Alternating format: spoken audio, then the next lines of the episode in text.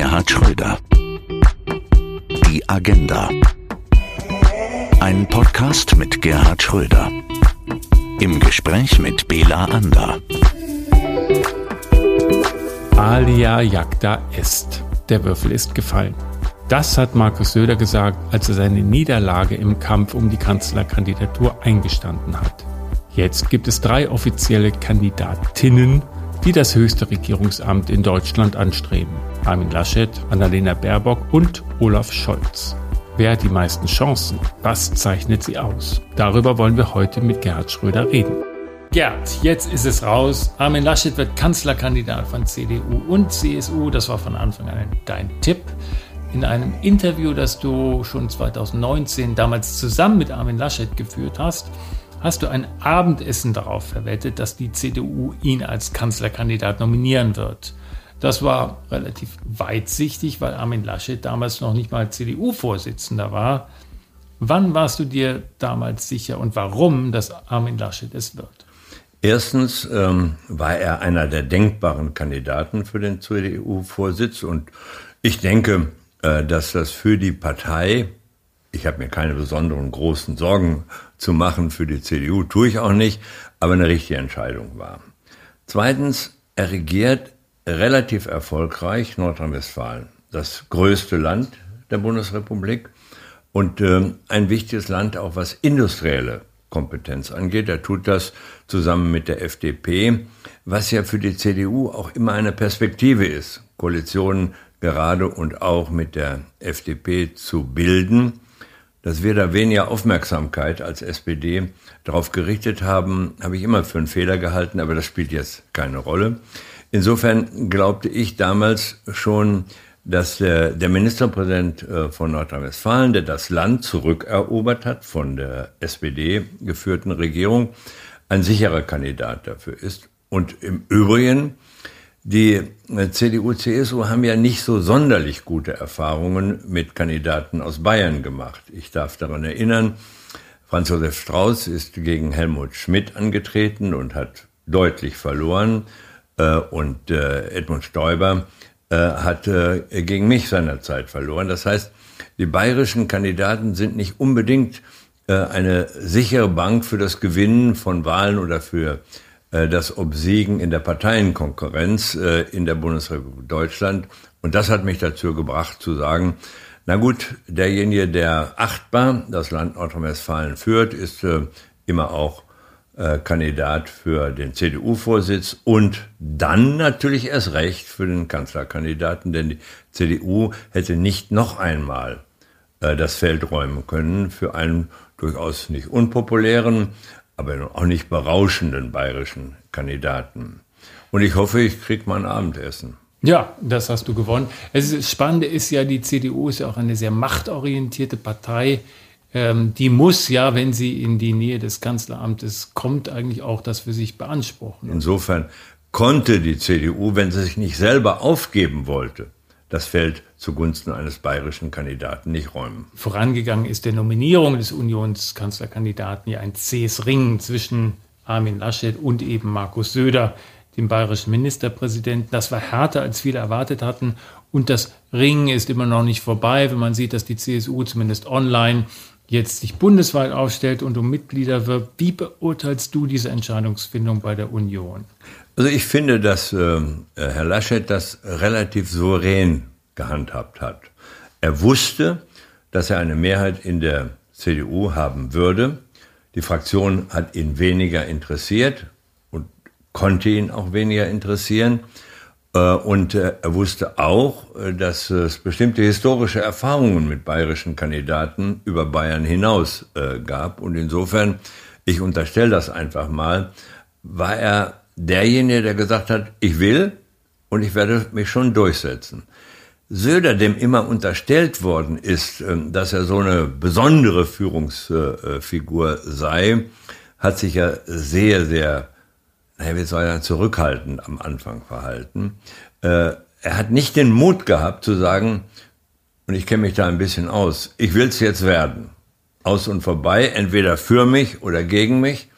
Äh, und äh, vielleicht war das ein Fehler, dass er so lange gewartet hat und erst zum Schluss eine wirkliche wenn man so will, Kampagne begonnen hat, die von vornherein aber angesichts der Erfahrungen der CDU mit bayerischen Kandidaten nicht von Erfolg gekrönt sein konnte, würde ich einfach mal sagen. Insofern ein interessantes äh, Lehrbeispiel für äh, Politik äh, und für künftige Doktorarbeiten und Politikstudenten. Ja, du kennst dich damit aus. Äh, tatsächlich, du hast ja obsiegt in einem Machtkampf damals. Die Frage ist ja, ob das ähm, jetzt endgültig vorbei ist, denn Markus Söder ätzt weiter gegen Hinterzimmerabsprachen, stilisiert sich weiter als Modernisierer und verspottet ein bisschen Armin Laschet als Helmut Kohl 2.0. Keiner kennt sich mit diesen innerparteilichen Machtkämpfen so gut aus wie du. Wie wird das ausgehen? Ich glaube, dass Herr Söder nicht der Sieger werden wird. Was gegenwärtig passiert, erinnert mich äh, umgekehrt an das, was äh, Frau Merkel klug inszeniert hat. Was hat sie gemacht? Sie war CDU-Vorsitzende und ist nach Bayern gegangen und hatte Herrn Stoiber das Amt angeboten. 2002. 2002. Und er hat es genommen. So. Und dann verloren. Und klug war das deswegen, weil Frau Merkel gesagt hat, naja, ich kann ja warten. Wenn man indessen äh, in der Rolle Söders ist, dann kann er zwar auch warten, aber er kann doch nicht einen Beitrag dazu leisten, dass äh, die CDU-CSU, die es schwer genug hat, nicht stärkste Partei wird. Im Übrigen, um das nebenbei zu bemerken, diese Auseinandersetzungen helfen einerseits den Grünen, das wird aber, wie ich glaube, nur äh, ein Sommertheater werden, helfen auf der anderen Seite aber jemanden, der ganz solide Regierungserfahrung und internationale Erfahrung vorweisen kann, äh, nämlich Olaf Scholz. Insofern könnte sich da in diese Richtung etwas bewegen. Und ich denke, äh, Olaf Scholz wird das mit einem gewissen stillen Vergnügen äh, betrachten, wie die CDU, CSU sich gegenwärtig doch äh, ein wenig selbst zerlegen. CDU, CSU, die Umfragen sacken weiter ab für die. Äh, die Umfragen für die SPD ist gerade ein Prozentpunkt nach oben gegangen. Also auch nicht viel, gebe ich ja zu, aber, aber noch ist nicht aller Tage Abend. Ja, es dauert ja auch noch ein paar Monate, bis die Wahlen tatsächlich sind, vier, fünf Monate. Und äh, wie kann Olaf Scholz von dieser Lage profitieren? Indem er seine Arbeit macht indem er zeigt und sagt, was er in, in Hamburg äh, erfolgreich gemacht hat. Wer bei mir Führung bestellt, der kriegt sie auch. Äh, und äh, ich traue ihm zu, dass er als Chef einer Regierung in der Pandemie eine andere Position eingenommen hätte, sehr viel früher die Kompetenz des Bundes äh, äh, betont hätte und im Übrigen sehr viel früher, nämlich von Anfang an, das äh, Gros der Ministerpräsidenten, die von der SPD erreichbar oder der SPD angehören äh, sind, äh, zusammenzubringen und zu sagen, wir sind ein Team und wir bestimmen jetzt mal, wo es lang geht. Das hätte Olaf Scholz als Regierungschef sicher gemacht und da gibt es ja bestimmte historische Erfahrungen. Die Grünen in ihrem Sommermärchen oder in ihrem Sommerhoch ist das nun ein Traum und bald vorbei oder eine dauerhafte Höhe der Grünen, die wir sehen in den Umfragen.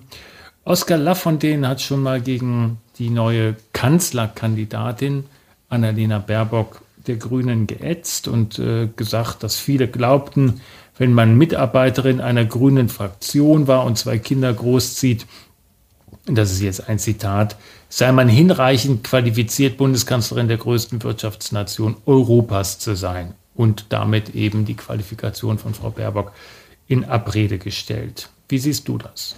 Also ich würde zunächst einmal sagen, Respekt vor die Art und Weise, äh, wie die Grünen dieses Thema gehandelt haben. Und auch Respekt für Herrn Habeck, äh, der einfach zurückgetreten ist sicher nicht ganz ins Glied, sondern der mit Sicherheit auch eine weitere Rolle spielen will und wird. Das ist aber deren Bier, das, äh, dazu will ich mich nicht er äußern. Er hat ja gesagt, wie sehr er leidet. Ja, ja, oh Gott, Leiden ist ja äh, auch so, ein, so eine Geschichte, denn wenn man selber sagt, äh, sie soll das werden und dann so tut, als wenn man leidet, naja, dann kann man ja auch mal sagen, was soll man denn davon halten. Aber gut, äh, das ist äh, deren Sache, damit müssen die fertig werden. Ich finde, an der Äußerung von Lafontaine eins richtig, ein anderes unanständig. Unanständig ist, zu rekurrieren auf die Tatsache, dass sie Mutter von Kindern ist. Das klingt so ein bisschen, soll sich gefälligst darum kümmern, um anderes nicht. Äh, das äh, habe ich von ihm eigentlich gar nicht erwartet, dachte ich, und kriegt sicher bestimmt auch Ärger zu Hause. Deswegen hat er auch verdient dann, wenn ich das so bemerken darf.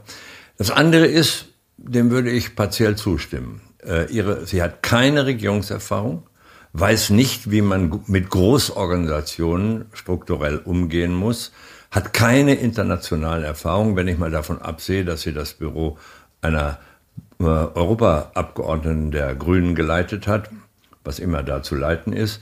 Äh, und äh, insofern diese Frage zu thematisieren ist in Ordnung. Damit muss sie auch leben. Die andere gehört sich nicht zu thematisieren.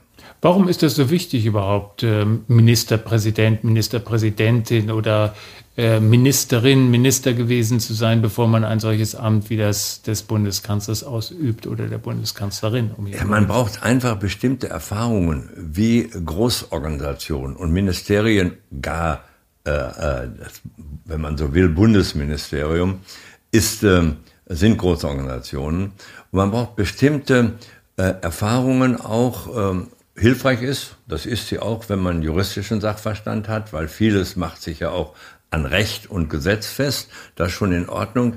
Aber wenn man sozusagen ins kalte Wasser springen muss, national wie international, ohne Erfahrungen im Umgang in diesen Großorganisationen zu haben, kann das gründlich schiefgehen.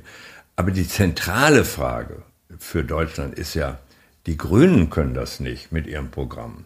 Äh, sie haben völlig falsche Vorstellungen von dem, was es heißt, eine Industrienation derart exportabhängig wie Deutschland zu führen. Denn wenn ich mir das mal anschaue, was sie da thematisieren, mit Russland darf man nicht, ne? wegen auch was auch immer. Mit China wegen der Uiguren nicht und wegen Hongkong nicht. Mit Saudi-Arabien schon gar nicht. Und mit der Türkei wegen der Politik von Herrn Erdogan auch nicht. Ja, mit wem soll eigentlich eine Industrienation derart abhängig wie Deutschland von Außenwirtschaftspolitik noch Handel betreiben können, nach deren Auffassung? Das wird, wenn ich einen Wahlkampf zu machen hätte, die zentrale Frage werden. Was wollen die? Und äh, mit wem wollen sie noch arbeiten? Mit Ausnahme von Amerika, wobei sie dann äh, schön alles ausklammern, was in Amerika äh, geschieht. Black Lives Matter. Zum Beispiel hätte ich ja gedacht, dass die Grünen sich für diese Frage interessieren, aber gar nicht mehr, weil sie ja sich äh, um andere Dinge zu kümmern haben. Also äh, ich glaube, dass man thematisieren muss in diesem Wahlkampf, dass sie nicht in der Lage sind, eine Industrienation wie Deutschland mit ihrem Programm und den Leuten, die dieses Programm vertreten, zu führen. Also die Grünen machen ja in ihrem Wahlprogramm, entdecken da die USA als neuen ja, Partnern ähm, für eine, wie du es mal genannt hast, moralisierende Außenpolitik neu. Ist das angenommen, Annalena Baerbock würde Kanzlerin, ist das realistisch? Denn ich meine, auch Joschka Fischer, dein damaliger Außenminister, musste sich Realitäten stellen. Er hat dafür immer eine sehr große, manchmal eine etwas überhöhte Begründung gefunden. Damals, als es darum ging, die Zustimmung zu erlangen zum ersten Kriegseinsatz der Bundeswehr nach dem Zweiten Weltkrieg eben äh, im Ex-Jugoslawien, hat er Srebrenica mit den Gräueln des Dritten Reichs gleichgesetzt. Also ähm, wie viel Moral verträgt Politik, Außenpolitik gerade im höchsten Amt und wie viel ähm, kann man sich doch verändern, wenn man, wenn man solche hehren Ziele hat, wie die Grünen sie jetzt in der Parteiprogramm schreiben und dann äh, tatsächlich mit äh, im Amt wäre? Ich finde, Außenpolitik darf ruhig vermitteln, dass wir Werte haben, an die wir glauben, die in unserer Verfassung stehen und die wir gerne zunächst mal im eigenen Land, dann in der Europäischen Union und darüber hinaus praktizieren. Aber die Vorstellung zu haben, wir könnten einem Land wie China nun vorschreiben, wie es innerstaatlich zu organisieren ist, ist abwegig. Wir müssen trotzdem dort, äh, arbeiten. Und wir müssen natürlich auch mit dem russischen Präsidenten reden können, als jemand, der Regierungschef in Deutschland ist. Mit wem denn sonst? Und dies völlig unabhängig von der Frage, wie man bestimmte innenpolitische äh, Entwicklungen dort äh, bewertet. Das Gleiche gilt für die Türkei. Wir können doch nicht herkommen und sagen, weil wir unsere Werte verabsolutieren, können wir sozusagen nur mit denen politisch und wirtschaftlich arbeiten, die sofort bereit sind, äh, die deutsche Wertvorstellungen innerlich und innerhalb des eigenen äh, Machtbereiches umzusetzen. Das kann nicht funktionieren. Es ist schlicht so, am deutschen Wesen wird nicht überall die Welt genesen. Annalena Baerbock hat gesagt, dass die Leitlinie des nächsten Koalitionsvertrages lauten müsse, Klimaschutz ohne Wenn und Aber. Was ja. heißt das jetzt für einen Industriestandort wie Deutschland? Ja, das kann ich ja nicht erklären. Klimaschutz ohne Wenn und Aber. Wer ist denn dagegen? Nur, sie wird ja irgendwann, wenn sie wirklich in die Nähe dieses Amtes kommen will, was ich hoffe, verhindert werden kann, wenn sie je in die Nähe dieses Amtes kommen will, erklären müssen, was heißt denn das ohne Wenn und Aber? Welche Kosten wird das für die deutsche Wirtschaft haben? Welche sozialen Kosten wird das haben? Also ich äh, kenne eine erneute Diskussion über die Erhöhung des Energie, äh, der Preise für Energieverbrauch. Ja, wer soll es bezahlen? Die, eine Wirtschaft, die eh wegen der Pandemie äh, in großen Schwierigkeiten ist und die gepäppelt werden muss, um durchzuhalten durch die Pandemie. Oder sollen es die Verbraucher bezahlen? Das heißt, die ganz normal verdienenden Leute. Was die Grünen sich da vorstellen in der nächsten Legislaturperiode, das sage ich voraus. Wenn die CDU das wirklich mitmacht, wird es diese Partei zerreißen. Die Grünen schaffen es ja irgendwie sehr gut, all diese Bedenken, die du äußerst, die viele Menschen sicherlich auch haben, verschwimmen zu lassen. Weil man darauf setzt, diesem Land geht es ja relativ gut. Übrigens, äh, warum wohl im europäischen Maßstab? Wegen der Agenda 2010. Unter anderem, nicht alleine. Ja. Unter anderem, nicht alleine. Bin davon fest Keine Frage. Aber weil es diesem Land relativ gut geht, machen sich vermutlich zu wenige Gedanken, die jetzt äh, für den Boom der Grünen sorgen, was eigentlich passiert unter veränderten internationalen wirtschaftlichen Bedingungen, was eigentlich passiert unter veränderten ökonomischen Bedingungen innerhalb Deutschlands und wer die Folgen dessen trägt, was man da an den Himmel malt. Die Folgen werden nämlich nicht diejenigen tragen, die wie die Mehrzahl der Grünen in gesicherten öffentlichen Ämtern sitzen äh, oder als was auch immer äh, ordentlich bezahlt wird, sondern die Folgen werden Industriearbeiter und ihre Familien tragen. Und da wäre ja vielleicht mal eine, eine Möglichkeit für die SPD, ganz jenseits von Fragen, könnten wir nicht vielleicht auch mal wieder mit denen zusammenarbeiten, ganz deutliche Sprache zu sprechen und zu sagen, nein, wir haben hier Leute zu schützen, die noch nicht äh, im Wohlstand leben, die noch immer von der Lohntüte, die es so nicht mehr gibt, äh, die ja auch digitalisiert werden muss, äh, äh, am Monatsende leben, aber die davon leben müssen und deren Sparmöglichkeiten durchaus begrenzt sind. Äh, meine Vorstellung wäre, dass äh, die SPD äh, das auf keinen Fall der Linken überlässt, die ja auf der anderen Seite wieder überzogene Vorstellungen haben, sondern sich wirklich klar macht, was braucht dieses Land gegenwärtig?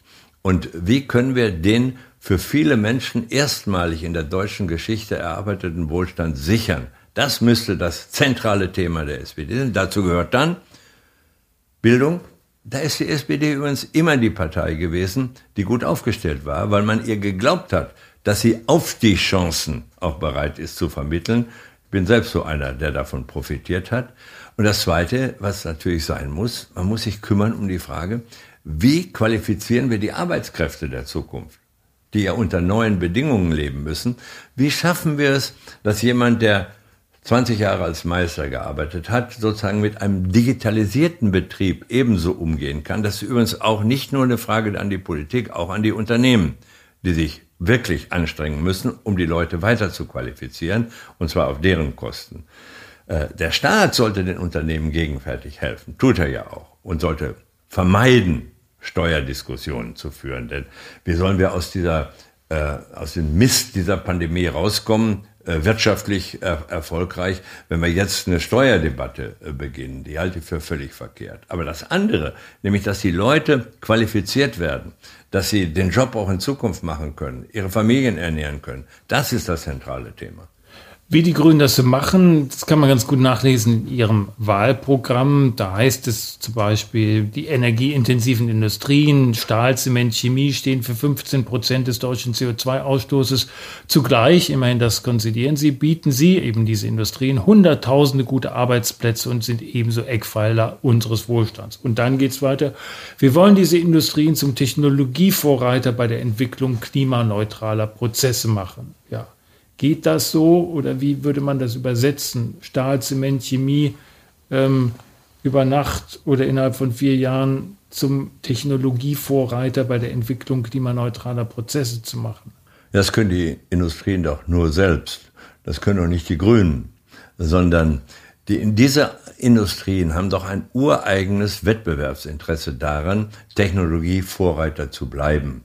Äh, und äh, ich meine, wenn etwas Deutschland ausgezeichnet hat und weiter auszeichnen, ist doch, dass sie gegen härteste Konkurrenz, nicht nur im europäischen oder westlichen Maßstab, sondern auch gegen härteste Konkurrenz, etwa aus Asien, vorweg China, äh, sich behaupten können und behaupten müssen. Das heißt, Technologievorreiter können doch nicht die Grünen sein, sondern müssen doch die Industrien selber sein. Man kann sie dabei unterstützen und gelegentlich auch Rahmenbedingungen setzen, innerhalb derer sie sich bewegen müssen. Aber die dürfen ja nicht so überzogen sein, dass sie darüber kaputt gehen, sondern man muss im Kopf behalten, äh, die Politik kann Rahmen bestimmen, kann Hilfen geben, kann Tendenzen beschreiben, aber die Arbeit, Technologieführer zu bleiben, muss in den Betrieben, in den Unternehmen selber gemacht werden. Was anderes kann doch überhaupt nicht funktionieren. Projiziert hat Annalena Baerbock bei ihrer Antrittsrede eine Welt, in der Schulen und Kitas die schönsten Orte und wirklich digital sind, in der Pflegekräfte ausreichend Zeit und mehr Geld haben und in der das Klima wirklich besser wird. Ihr Motto ist, Deutschland kann so viel mehr. Klingt ja eigentlich ganz gut. Ja, das kenne ich aus dem amerikanischen Wahlkampf. und äh, wahrscheinlich nehmen die auch da jetzt inzwischen Anleihen. Äh, äh, aber ich hoffe, dass es äh, bei der etablierten Parteiendemokratie in Deutschland gibt, äh, bleibt und da nicht äh, Dinge auftauchen, man müsse Direktwahlen veranstalten. Mal abgesehen davon und ernsthaft gesprochen, natürlich ist es erlaubt, im Wahlkampf eine schöne neue Welt zu beschreiben. Da haben die Grünen ja unglaubliche Erfahrung damit. Aber es wird ja darauf ankommen, wem traut das Volk zu, vielleicht nicht die schöne neue Welt zu schaffen, aber wenigstens das, was wir in diesem Land erreicht haben, in sinnvoller Weise fortzuschreiben. Nämlich einen relativen Wohlstand, sicher mehr für die Spitze, gar keine Frage, aber einen relativen Wohlstand auch für die Masse der Bevölkerung. Das fortzuschreiben und dafür die Bedingungen zu schaffen, etwa in der Bildungspolitik, in der Hochschulpolitik, äh, in der Qualifizierung der Arbeitnehmerinnen und Arbeitnehmer, das ist dann nicht schöne neue Welt.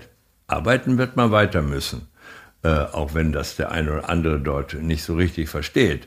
Arbeiten wird man weiter müssen. Leistung erbringen wird man weiter müssen. Darüber reden die ja nicht so gerne.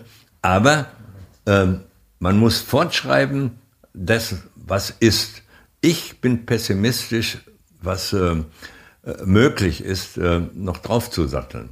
Wenn wir es schaffen, in diesem Land Deutschland, unter härtester internationaler Konkurrenz, das Niveau, das Wohlstandsniveau zu erhalten, das Niveau in der Infrastruktur, sprechen wir mal über Gesundheitsfragen, wie sie hier gelöst werden und wie sie anderswo gelöst werden. Wenn wir es schaffen, das zu erhalten und fortzuschreiben, natürlich unter veränderten Bedingungen, dann haben wir als Politikerinnen und Politiker schon unseren Job gemacht und alle anderen in den Betrieben und Verwaltungen auch. Ein wesentlicher Teil der grünen Agenda, Gerd, ist der Ausbau des Sozialstaates. Hartz IV soll durch eine neue sogenannte Garantiesicherung ersetzt werden, mit höheren Geldleistungen und ohne Sanktionen für Arbeitsverweigerer. Der Mindestlohn soll auf 12 Euro angehoben werden und Arbeitnehmer mehr Ansprüche auf mehr Auszeiten und mehr Freizeit bekommen. Da kann man fast vergessen, dass auch die Grünen einen erheblichen Anteil an den Arbeitsmarktreformen der Agenda 2010 hatten. Ja gut, äh, darüber reden die nicht so gerne, aber sie sollten ruhig, weil das war doch alles sehr erfolgreich und hat die Basis dafür geschaffen, dass es Deutschland innerhalb der Europäischen Union ohne Zweifel ökonomisch am besten geht. Warum die das auch nicht wahrhaben wollen, verstehe ich nicht, aber das ist deren Sache. Nein, äh, ich glaube, auch was äh, diese Fragen angeht, über den Mindestlohn kann man reden, darüber redet Olaf Scholz ja auch. Das bringt ja auch niemand um. Aber zum Beispiel, ohne jede Kontrolle Arbeitslosenhilfe, Arbeitslosengeld äh, äh, zu vergeben, ist falsch. Ganz falsch. Was soll eigentlich derjenige davon halten, der jeden Tag in den Betrieb geht, jeden Tag in die Verwaltung geht, seinen Job macht, acht Stunden lang, gelegentlich mehr und intensiv. Und da ist dann jemand, der kriegt, weil die Grünen das so wollen, das alles geliefert. Zwar nicht ganz so viel wie der Arbeitnehmer, aber zum Leben genügend, ohne dass er nachweisen muss, dass er äh, Anspruch darauf hat und ohne, dass er nachweisen muss, dass er sich bemüht, wieder Arbeit zu bekommen. Das ist doch das Mindeste. Im Übrigen, äh, man unterschätzt auch die Menschen, die arbeitslos sind. Arbeit zu bekommen und arbeiten zu können, hat ja nicht nur mit Geldverdienen zu tun, sondern hat auch etwas mit Würde, der eigenen Würde zu tun. Und man macht Leute doch ja ein wenig würdelos, auch wenn man sagt, ihr braucht ja nichts zu machen. Ihr braucht euch nicht anzustrengen, das machen wir schon alles. Die werden ja doch nicht Subjekte des eigenen Lebens, sondern Objekte von Politik. Das ist so ein bisschen das Problem der Grünen auf der einen Seite. Gelegentlich entdecke ich das auch bei der sogenannten Linken auf der anderen Seite. Nein, Leistung muss sein. Und in erster Linie geht es darum, dass jeder für sich selber, für seine Familie das Notwendige tut, indem er das, was er kann, leistet. Und erst, wenn er krank ist, wenn er arbeitslos ist, wenn er zu jung oder zu alt ist, hat der Sozialstaat für ihn gerade zu stehen. Jenseits dessen muss er gefälligst das, was er kann, selber einbringen, damit es der Gesellschaft gut geht. Hannover ist die Heimat von Annalena Baerbock. Äh, sie ist hier geboren, aufgewachsen, auch wenn sie gerne Brandenburg und Potsdam jetzt als ihre Heimat angibt. Aber äh, viele Spitzenpolitiker kommen hierher. Du, Wolf von der Leyen, Gabriel war lange hier, auch Frank-Walter Steinmeier. Ähm, warum ist Hannover so ein, ja, äh, ein Becken für Spitzenpolitiker? Ist das die Nähe an Berlin oder das wird ja immer gemutmaßt oder was gibt es für einen Grund? Ja, ich glaube, der entscheidende Grund ist wirklich, Hannover ist erstens eine lebens- und liebenswerte Stadt. Erstens. Zweitens ist das eine Stadt, in der sozusagen Bescheidenheit angesagt ist und Aufstieg wachsen kann. Und drittens ist das eine Stadt, in der man immer noch eine Wohnung in einem vernünftigen Stadtteil auch dann bezahlen kann, wenn man nicht zu den besonders gut verdienen gehört. Und immer noch eine Region, in der man sich ein Häuschen, vielleicht nicht im besten Wohnviertel Hannovers, aber jenseits der besten Viertel durchaus leisten kann. Das macht diese Stadt vielleicht auch attraktiv für Leute, die noch was wollen, die nicht mit dem goldenen Löffel im Mund geboren sind, aber die wissen, wenn man sich anstrengt, kann man was erreichen. Und das dann wiederum als eine Charakteristika Hannovers anzusehen, stört uns ja nicht. Gerd Schröder, wir danken für dieses wunderbare Gespräch. Folgen Sie Gerhard Schröder auch auf seinen sozialen Netzwerken, auf LinkedIn, Clubhouse und auf dem neuen YouTube-Kanal Die Agenda. Wir hören uns wieder in zwei Wochen. Bis dahin halten Sie durch und bleiben Sie gesund. Ihr Bela Ander. Gerhard Schröder. Die Agenda. Eine Produktion von ABC Communication.